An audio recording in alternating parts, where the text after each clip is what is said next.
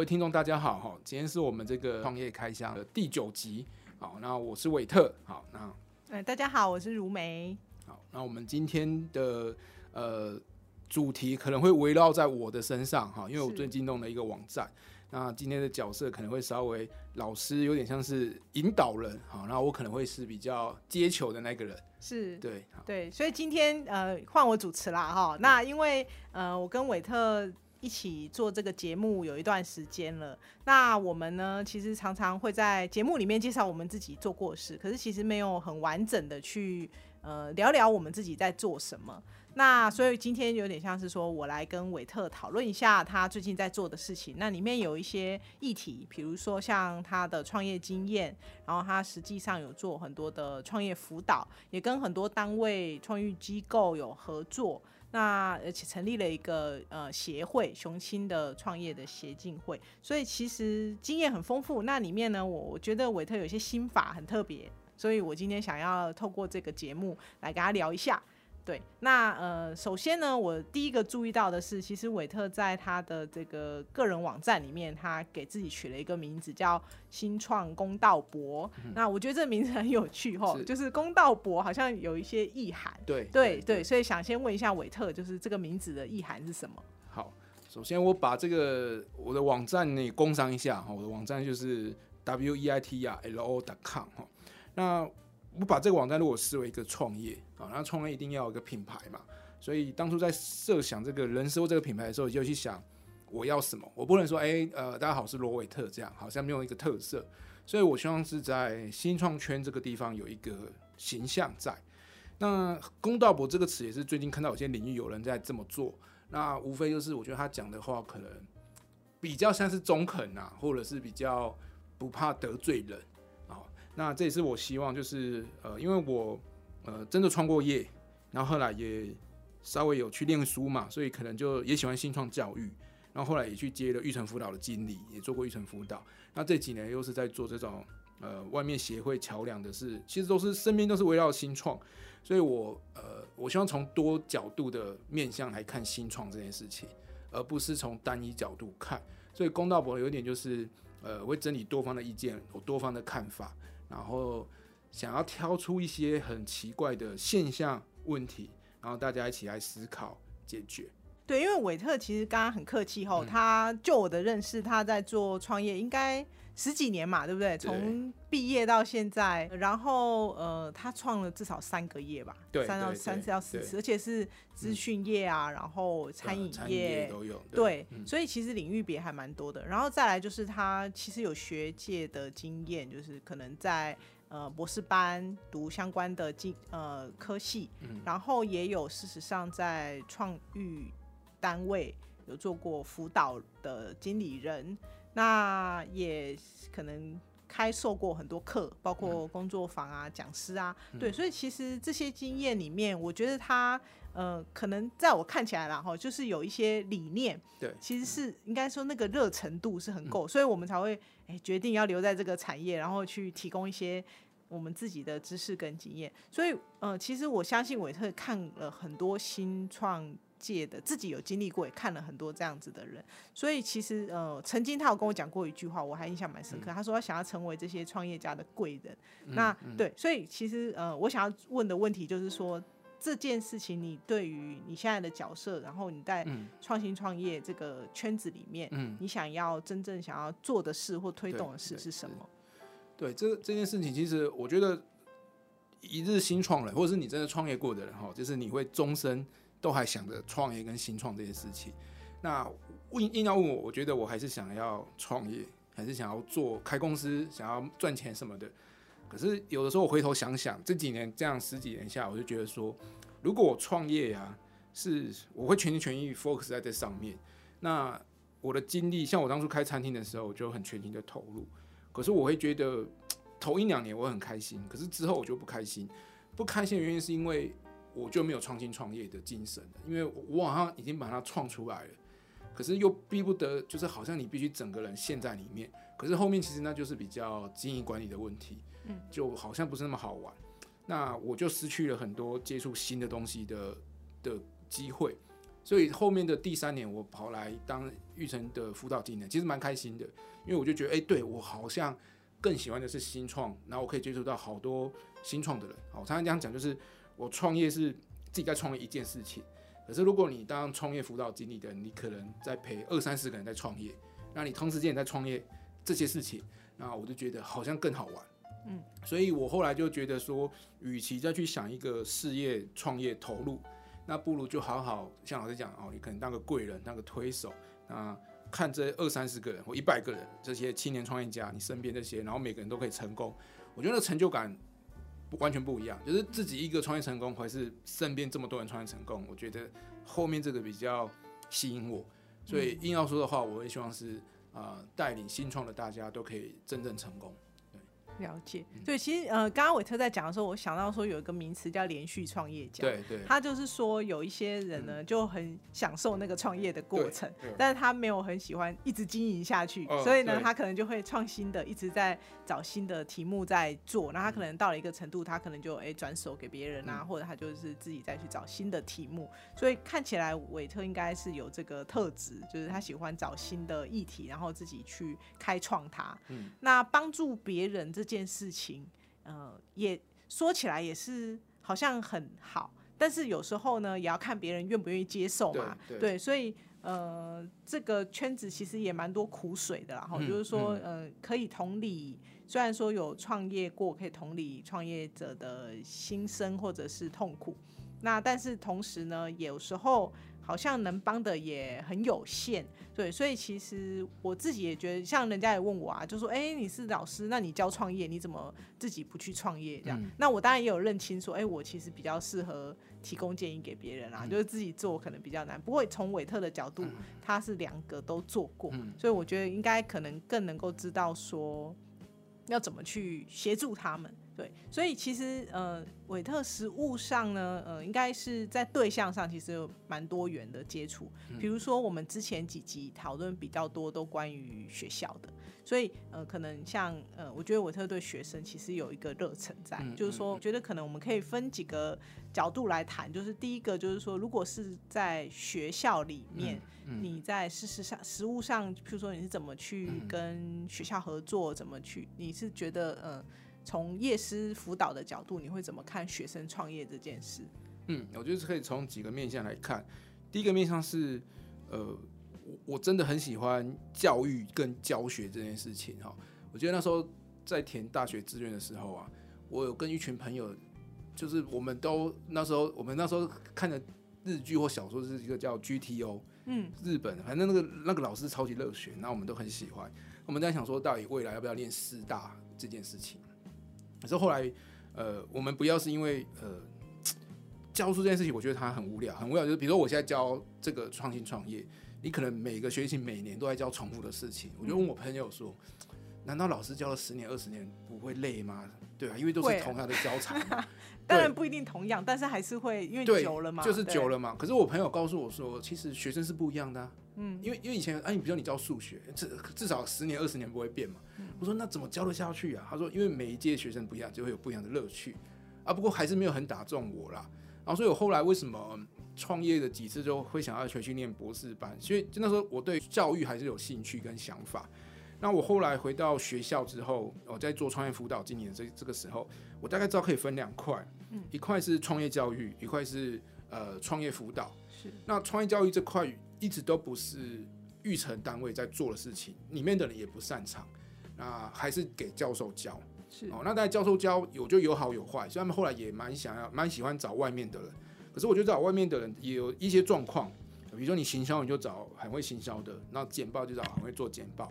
他对于整个创业的全貌，我觉得带来的不是一个很大的面貌给大家知道，他只能从一点点一点点，所以还是缺一个人可以全貌的帮他整理出来。所以我那时候回来学校辅导的时候，我那时候很大的热忱是在整理教材。嗯对，就是呃，因为一开始我读书的时候有收过刘老师啊、学姐啊这些教育，我大概知道教育是怎么样。可是这十几年真正创业也会有不一样的感觉，所以我我试着把这两个东西合在一起教。那我只能说一开始也很痛苦，因为我也有去教过几次，反应也是超差的。嗯，对我现在也比较有自信，可是当初也是很有自信，可是去教会发现，哎、怎么学生好像跟我理想中差很远。不过这是另外一件事，就是对我后来就一直在修正我的东西。好，所以这是创业教学，我还是很有兴趣，也觉得是可以做的。哦，跟学校的合作。那另外一块是创业辅导。那我后来也发现创业辅导这块有一些问题，比如说像我们身边的这些所谓的业师，呃，很多都不是创业的人，或者是很多可能是学界，或者是比较是大企业的人。那我觉得，呃，他们跟就是我觉得辅导是本来就是多元化跟多样貌性的去跟创业家讲。那只是我后来觉得我的方法为什么好像跟这些创业家比较能打成一片，是因为可能真的有创过业，嗯，哦，所以呃讲的话他们也比较感同身受。所以呃学校合作的话，一个是呃创业教育，就是呃课程方面可以协助，然后甚至是跟老师讨论怎么设计一整个学期的课程。那这个是我想做的，呃，就是改革创业教育。那第二个是辅导，那辅导这块就是他们可能有些是为了参加创业比赛，有些是为了拿计划，然后或者是真的也在创业，那我觉得也可以贡献。那第三个是很想做，那可是一直还没有很成功的案例，就是呃师资培育这块，不是说我去培育师资，而是说呃大家可以交流，因为我也希望是说呃我一直认为所有学校老师跟外面的老师，然后或是我们，然后大家都可以呃大家好好的讨论，就是对于这块教育大家想法，然后教材的分享，我觉得是彼此的讨论下来可能会有对彼此都有一些增长，然后这是我蛮想做的啊，所以就是创业教学、创业辅导以及创业师资的交流吧，大概是是。这样。对，对，因为其实我们之前几集有聊过，就是创业教育里面，呃，它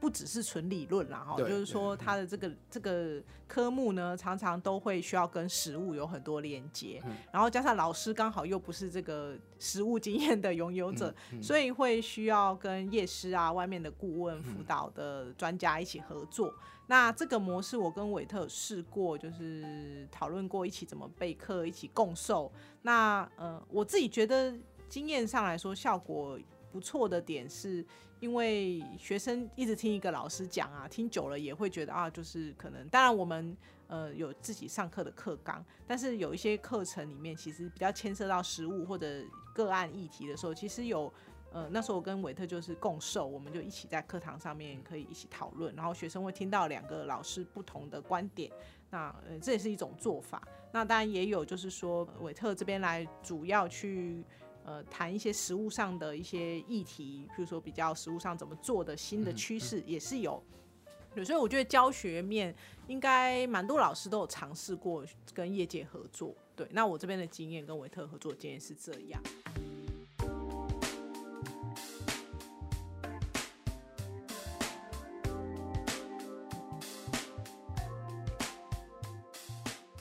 那另外一个刚刚谈那个创业辅导这件事，它就跟课程有一点区别，就是因为课程它有学分，然后有上课时数，可是辅导这个常常它就是可能结合比赛或者一些课后学生的兴趣。那当然课程有的也是会配合啦，但就是说它会需要额外的时间很多，然后要学生的热情。那有时候呃，比如说像韦特可能不止跟我合作，有跟其他台湾很多不同的学校，他们也会办比赛啊，或者让学生去真的创业的时候，他们就会邀请韦特一起去当那个辅导业师。那这里我不知道你有没有看到一些学生特质上的差异、欸就是说，比如说，呃，你在不同的学校里面，然后不同的做法，有有有没有可以分享的呃经验？对啊，我我自己觉得公立啊、私立啊、技职啊，或者是医学院啊，我都有去过。那的确，呃，整个学校文其实跟嗯育成单位或者是那个跟我配合单位的老师的热情，其实都有关系。那整体来讲，我我后来我也不太好去说每个学校都怎么，但我觉得特色都有。然后也有喜欢去跟不喜欢去的。那我整体看一下来，其实我觉得我是觉得真的觉得每个学校都有很好玩的地方。嗯，那像中央大学是母校嘛，就学生真的就是很优秀，就看得出来是比较认真优秀。可这个优秀不一定是代表创业会比较好，而是说你准备的内容跟你们用功的程度，那看得出来。然后去私立大学，就会觉得哇，这些学生就 非常的火，然后就是看出来准备东西不认真，就是你看一下准备东西比较弱一点，可是他们那个创业的 那个热情跟那个渴望，嗯，我觉得又又赢中山很多。那又有一些学校，它的科系是比较有一些产品设计，然后就真的是可以做出来比较像。然后在医学院，他那边他们的那个思维又不一样，所以我自己觉得，呃，常常都说一句话嘛，叫教学相长。是。那为什么我很喜欢去很多学校，甚至有些学校是我第一次接触，我就可以说再怎么样我都想去。原因是因为，呃，如果我同样的东西我在同一个学校一直教，好像会就。成长幅度那么大不大？可是我同样东西到不同的学校教，遇到不同的学生，每次我都说：哎，虽然我在教你们啊，可是其实每次我也都在从你们身上学到不同的东西。那我经过了这么多的冲击，因为如果我是一个学校教授，我可能没办法这样。可是就因为我没有那个身身份的限制，我可以到处去，然后到处去就会接触到每个学校的文化，每个学校的学生。我觉得那个收获真的还蛮大的，就是教学相长的部分。对，其实我自己也很喜欢到处去看哦，所以我虽然没去别的学校上课或辅导，但因为刚好有做有时候一些评审嘛，然后我也会到处看，然后我我觉得有差异，确实是蛮明显的。因为像光讲南北就蛮明显的，因为北部的东西我去看过几个北部的学校，啊也很好的学校，然后那他们那个题目都很活，然后是很新，然后接的很快，那他们的。光是那个报告啊，跟企划书的内容，其实都训练的很好。那个一看就是，呃，我不知道是从哪里学，但是确实是有蛮好的架构跟呃呃报告的能力、简报的能力。所以，嗯，这个这个地方每次我都觉得说，哎，南部好像慢了一点，好像可是其实我也不知道原因在哪，可是可能那个是风那个环境的。的养成还是什么，就就是蛮明显会有差。那当然有一些地方，它可能会比较有一些学校比较实物导向，那它就会很落地，它就不是提一个很创新的概念或者一个什么科技趋势，但是它就是会事实上要做一个东西出来，哎，它可能真的可以，哎，呃，就落地去做了。那其实从呃培训者啦哈辅导者的角度，我相信从韦特的角度，可能你看到的。面向不同，但是都可以给他们个别不同的呃建议或者做法。你会特别想要提供给他们的建议吗？对我，我这几年的心得是这样，就是以前我们小时候都在学那什么孔子的《论语》嘛，或者他的教学理念，好像听过什么因材施教，听过什么有教无类。嗯，那这几年我得到最大的心得也是这几个哈，就是呃。因为我们去上课最常这样嘛，就是台下四五十个人，不一定每个人都想创业，或者是每个人来这边的目的也不一样。可是他们都来了，好，那我就觉得就是有教无类，就是呃遇到很想创业的人，对你跟他会有很多的火花。然后遇到完全不想创业的人，可是你还是让他选的嘛。那那这些人你还是希望他们可以得到一些收获，那你应该要怎么跟他互动，怎么跟他讨论？我觉得这是一种学习。所以有教无类就是什么人我都会接触到。哦，你真的想创业，有时候真的很想创业，也很恐怖。就是他那个，他们那种太疯狂了。对，就他整个心思都是在如何的赚钱。对，那我也很怕他们走偏。对，所以这个是有教无类的部分。那另外是因材施教，因材施教就是呃，常老师说有没有你自己的一套？那我自己的一套，它是多变多样的，就是呃，中心思想是有，可是我会因为你不同的学生，像刚才讲的，你很疯狂的，或者是你你怎么样的。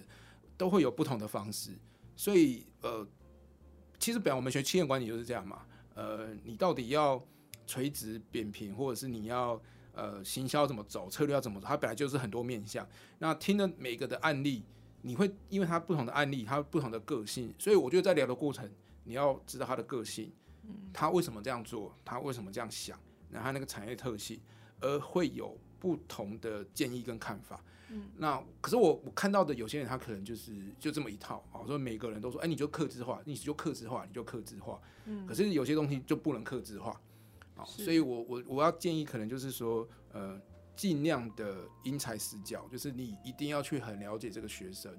他会这么想他的背景，所以有的时候你会觉得我怎么会问到人家的成长过程啊，他爸爸有没有影响到他什么？可是我觉得这个都必须综合的考量，才能给出一个综合的建议。那这边我还要提，就是我也希望跟大家分享，就是我我们这一行的人，就是很多时候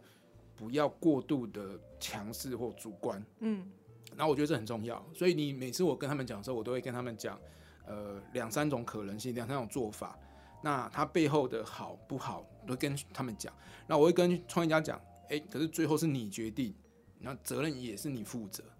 那我没办法帮你负责，我可能就真的是出一张嘴。可是我这张嘴的责任是，我会把各种状况、各种的可能性都跟你讲。可是我们不应该去强加，就是说啊，你这个行业就这么做法，你请你就要这么做。如果你不这么做，你就是会失败。啊，我觉得创业的可能性很多种啊，所以我也希望我们的交流是呃因材施教，以及呃不要把话都说死。嗯，然后因材施教也是啊，因为有些人到底要鼓励他，还是要去降他的那个创业的火？因为有时候你过度鼓励反而会不对啊，所以我觉得他没有一个法则，所以到底要鼓励还是不鼓励，其实就看就是你遇到学生是什么学生，有些学生你就是得鼓励，那有些学生你就是得稍微的帮他降一下那个创业的火，是，所以就是看他没有一定的，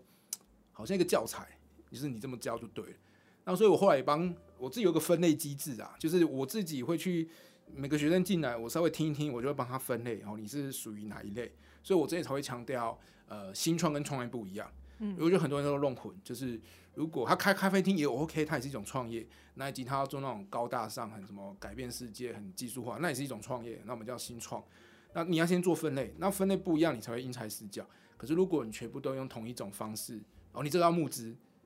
可是他开咖啡厅他干嘛募资？所以就要用不一样的方式去对待，要分类。对，确实，这个我也同意啦。就是之前因为我有学生创业，然后我们我也陪着他们去接受辅导，嗯然后呢，呃，就叶师就说，哎、你要不要开连锁加盟这样子？嗯，那可是后来事后学生跟我说，哎、其实我们没有这样想，我们完全没有想要这样做，所以那个讨论自然就很难延续嘛。那当然那，呃，辅导机构有的时候会想要介绍很多创投。但是有一些类型的创业根本都还不到那个阶段，也可能也不需要创投，嗯嗯，所以其实是需要一些经验，或者像刚刚韦特讲说，你跟学生的互动要更多，然后深入才有办法去看。对，那这个这个确实也是啊。我这边打差一个点，就是辅导的经验，像老师刚才提到说，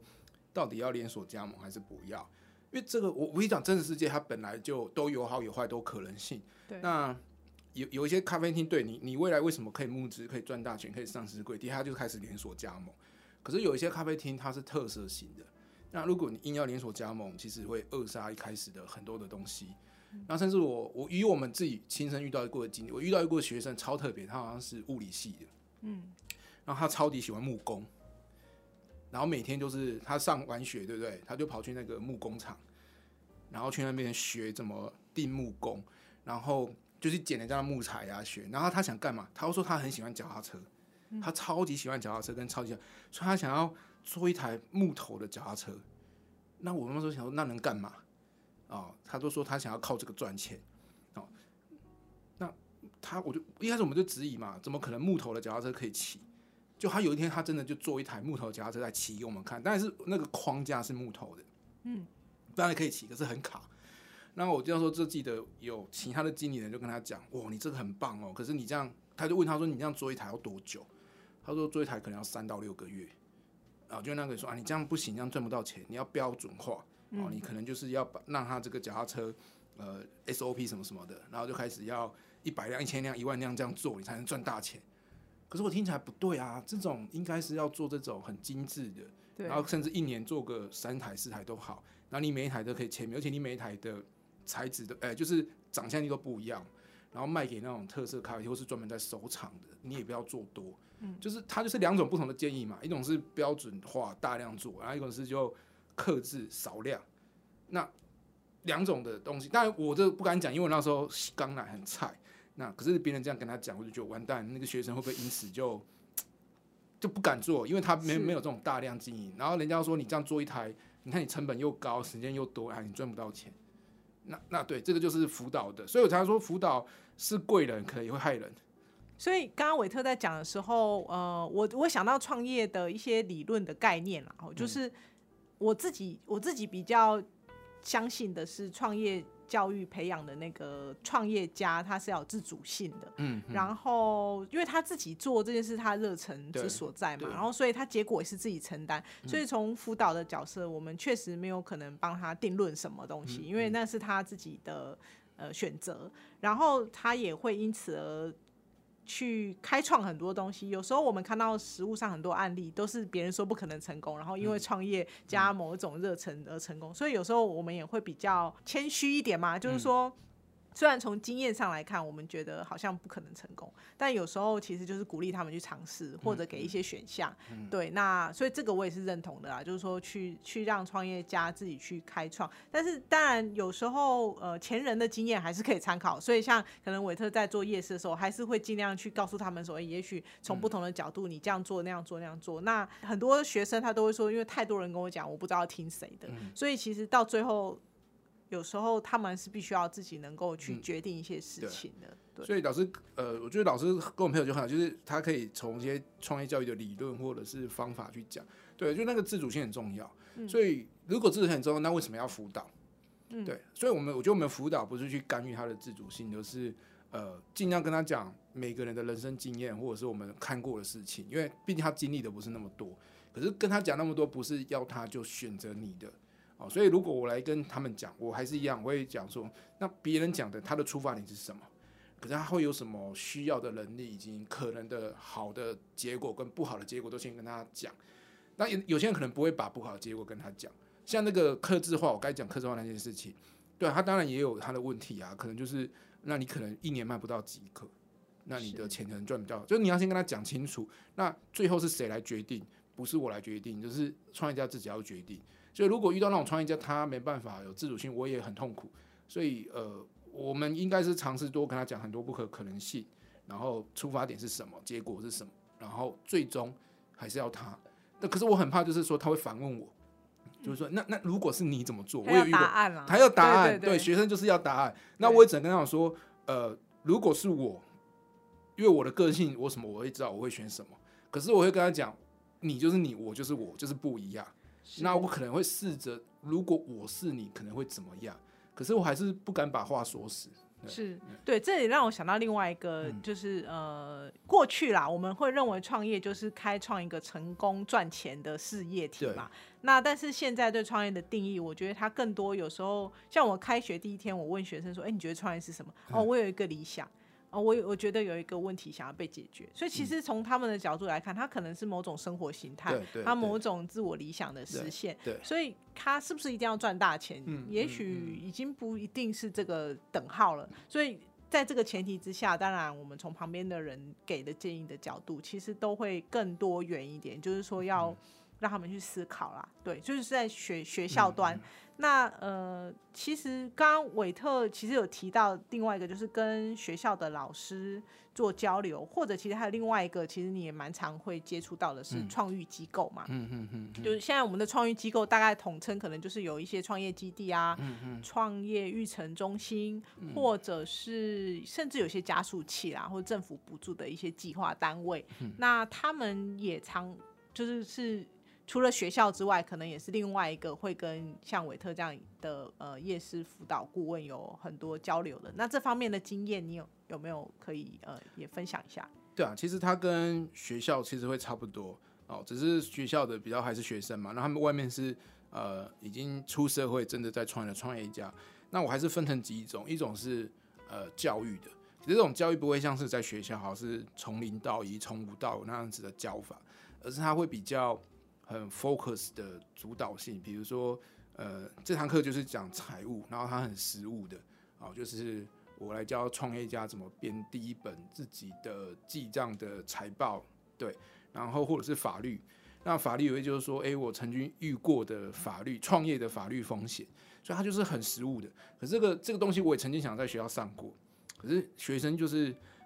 那这个这个叫什么隔靴抓痒，就是他因为他没有真的做，所以你跟他讲这些问题，他感受不到。可是这些东西在外面讲就很棒，因为那些人他可能现时现地他就遇到哦员工告他啊，或者是什么邻居不爽他什么，反正就都有很多这种现实面的法律问题。那这种就是在外面还是会有创业教育这块哦，这跟学校的就会有程度上的差异。那在一样是辅导那一块，对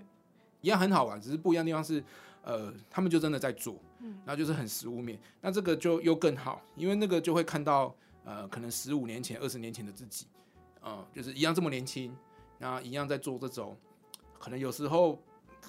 我自己很多看我看都觉得他是会不好的结果，可是你硬要，因为他就正在做嘛，那硬要说，哎，你不能做，或是你就要断的，也也很难。那公司都开了，员工都请了，可是这个时候要怎么跟他做？那我就跟学生会比较不一样。我常常讲说，他又多了一种呃心灵的陪伴。所以呃，人家看我那个网站，为什么？哎呦，你不就是顾问吗？他说，其实我不喜欢叫被叫顾问。然后他说，那你不叫顾问要叫什么？我说，硬要叫的话，呃，可能叫什么陪跑教练。嗯，陪跑教练就是说，因为我觉得顾问会有一种感觉，就是呃，出一张嘴啊，讲完了就。好像没你的事了，是。可是陪跑教练他有一种是，呃，你在跑，其实我也在旁边跟着你跑啊，我感同身受，然后甚至一路的激励你，然后或是在你跌倒的时候扶呃扶你起来。那顾问可能就不是啊，顾问就是这一个小时讲完就走。所以我更喜欢的是陪跑教练这个词啊。所以夜师对夜师就在外面，但我觉得他差异还是有啊。硬要讲说呃学校或者是外面的创意机构。我更喜欢是呃陪跑教练，他他不会在乎你呃时速问题啦，就是说呃你随时随地要找我，甚至我也遇过那种半夜，他就突然员工跟他离职还怎么样，然后就跑来哭啊骂啊，就是说那个员工怎么可以这样对他什么对都有。那这个时候不是建议的，他就只是一个心灵捕手，你怎么让他重新再站起来？是对啊，这个也很好玩，所以跟创业机构有一样，还是创业教学啊，然后创业辅导。还是会有这些，只要程跟学生程度上不一样。对我听起来，我觉得挑战性更高，因为对，因为学生至少他没经验的话，你还可以用年纪啊或各种 各种对经验。但是外面的他很务实啊，就是他立刻就要解决。他所以所以当学生，你会说学生会不会跟你讲说，呃，他不晓得听谁的？嗯。可是我们在外面遇到这种，他发现一次跟你讲。你没有用，没有用，他他就不会再找你。那他他会找你的就是像这种一路，所以我才说不会是陪跑，哎，不会是夜市，因为夜市就一个小时。那陪跑教练就是他随时随地就是他想到就打给你赖给你这样。了解，对，但是这种呃，我觉得听起来很很好，但是他会占用你很多时间。对对，就是说在制度上来说，我自己以前当过可能创意机构的呃管理的人员啦，然后也。也实际上，我觉得其实很难，就制度上去操作。就是说，因为大家的时间都是有限的，那每一个呃公司或团队进来，你要花那么多的时间去陪伴他。那所以之前在在早期一点那时候，我在看就一些真正能够。陪团队的很有限，他就是像可能韦特讲说来一个小时，然后可能就呃辅导咨询一下就离开。那大家也知道说这样好像没有办法达到那个效果，那所以诶也会觉得说那就改陪跑吧。那可是陪跑的话，毕竟也不是全职人员在这个单位嘛，那所以大家就变成说，呃我看听过几种几种做法啦，就比如说他他是。类投资者的概念，就是说他陪跑，但其实他也就引到那个团队里，对，或者说他有一些其他的，嗯。配套措施，比如说他是可能是一个长期的关系的建立。对我我自己我自己没解方，因为我觉得嗯这种做法很像公益的那种服务。对，就即使我在学校我做这个也都是额外的啊。对对啊，那你要要求老师或者顾问或夜师或甚至教练要这样子的长期投入，你自己会是觉得？对，我懂老师的意思。其实我觉得那个机制很难建立。对我也同意。那我只能说，不管是我或者说我看到有些老师。的热忱都是，因为如果你真的说什么按件计酬、按时计酬，其实这个都不太可能。嗯，那我一开始有讲我的热忱就是看到那么多人的创业成功，其实我就很有成就。所以如果你是从报呃奖励报酬机制来看，我是觉得如果这样想就不会成功。可是有时候我常常在在想创业这件事情哈，呃，我创业的时候我最讨厌人家问我，哎，你的商业模式是什么？呃，就好像你做这件事情就一定要想啊，你要马上赚钱。我知道这很重要，可是。呃，我在创业的时候，我想的就不是呃立马上赚很多钱，我在想的是我要怎么有这个影响力，怎么让很多人喜欢这个产品，用这个产品，先喜欢先用，然后我才会有后续的商业模式。就是我创业的时候是这样想。那我如果我现在跳出来做这块，那假设这里要有商业模式，我一直说，呃，我不会立马去想说它的获利模式会是什么，或者是怎么样才会让自己有 balance。哦，那可是我想的是说，我要怎么让这些人会愿意喜欢我的陪跑啊？如果人家都不喜欢你这个机制，那你去想什么报酬点，就是那个什么奖励机制，我觉得都都多，因为可能他就不需要啊。嗯，所以要怎么做，其实我没有一个答案，我也不知道。可是我只知道说，哎，这么做，对，他会占用我时间。可是我觉得那个那个时间我很有成就，因为我自己自己好像在创业。因为他找我聊的时候，我就觉得我好像是他那个创业伙伴一样。是对，所以我就好像哎自己也在创业啊，那个感觉就很开心哎。对对对，了解。所以他其实有的时候也是蛮双向的啦，哈，就是说如果对方也需要你，然后让你觉得你的付出是有是有帮助的、有价值的，那自然你们的关系可能就不再只是呃很表面的那种呃咨询的关系，而是可以成为可能更多是陪伴或者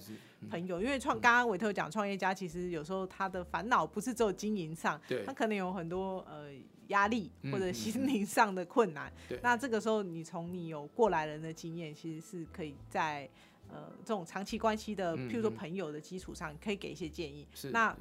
呃当然自然就可以看到他们比较长期的转变跟过程。嗯，对。那这个当然就是变成说找你或者像现在有个呃有协会嘛，市上有会员，那里面其实都是要很多的这种互动。嗯，对。那其可是不过我这样听起来你应该很忙啊！我就是说你可能每天 都有不同的人在呃跟你聊天讨讨论咨询。嗯，对。啊，这个就还是很好，因为真的是每每一两个月，因为因为如果他要找我这样，他一定也要觉得是我对他是有帮助的嘛。那其实我也一样。那如果常常跟他聊，我会发现价值观越差越远，或者是我怎么每次聊会觉得呃大家想法越来越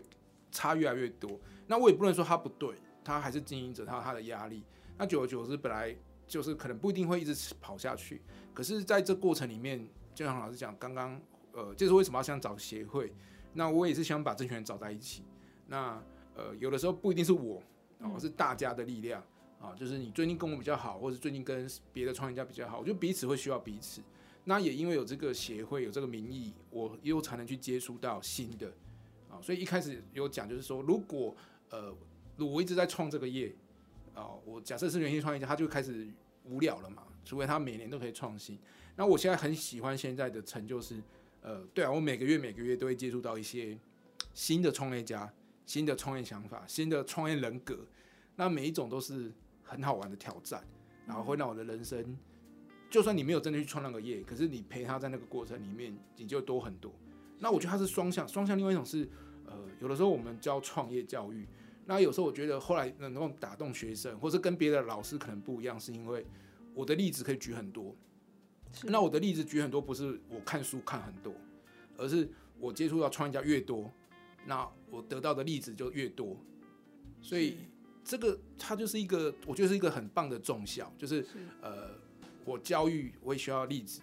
那你你会说，对，那我陪这些人可能没有什么收入，可是这些会让我的教育的资源。很丰富，那我觉得，哎，这这另外一个方面来看，我也很感谢他们愿意跟我聊他们的故事。